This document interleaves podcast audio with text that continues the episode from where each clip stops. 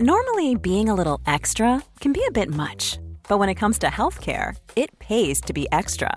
And United Healthcare makes it easy with Health Protector Guard fixed indemnity insurance plans. Underwritten by Golden Rule Insurance Company, they supplement your primary plan, helping you manage out of pocket costs without the usual requirements and restrictions like deductibles and enrollment periods. So when it comes to covering your medical bills, you can feel good about being a little extra. Visit uh1.com to find the Health Protector Guard plan for you. Quality sleep is essential for boosting energy, recovery, and well being. So, take your sleep to the next level with Sleep Number. With a Sleep Number smart bed, you can individualize your comfort level and enjoy a better sleep night after night. JD Power ranks Sleep Number number 1 in customer satisfaction with mattresses purchased in-store. And now the Queen Sleep Number C4 smart bed is only $1,599, a saving of $300 only for a limited time. For JD Power 2023 award information, visit jdpower.com/awards. Only at Sleep Number stores or sleepnumber.com.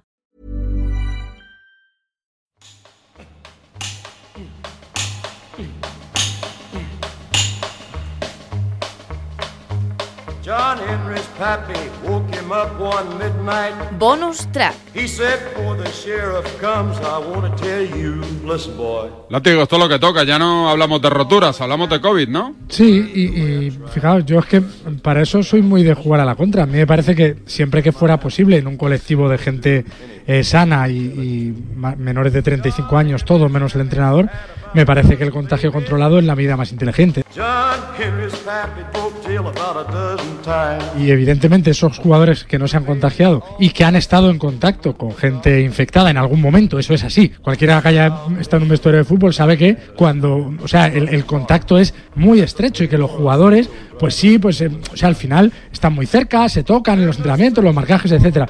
Hay, hay personas que son inmunes, o sea, que ni siquiera se contagian. Eh, eh, hay muchas familias, por ejemplo la mía, donde uno de los cónyuges se contagia y el otro no. Y nosotros en, en casa, pues utilizamos la misma toalla, mi mujer y yo. O sea, que hay gente que mm, por su. Pues, la misma toalla de la cara, me refiero. Digo, que, que por su por su manera de, por su constitución, no se contagia. A lo mejor imagínate, pues Marco Llorente, pues que por mucho que le ataque el coronavirus, le rebota en, los abdominales. Y entonces, no es que, es que no se va a contagiar nunca. Tome las medidas que tome, porque eso es así. Si no una enfermedad, si fuera fuera tan extremadamente contagiosa eh, en, en colectivos como los equipos de fútbol, es que habrían caído todos.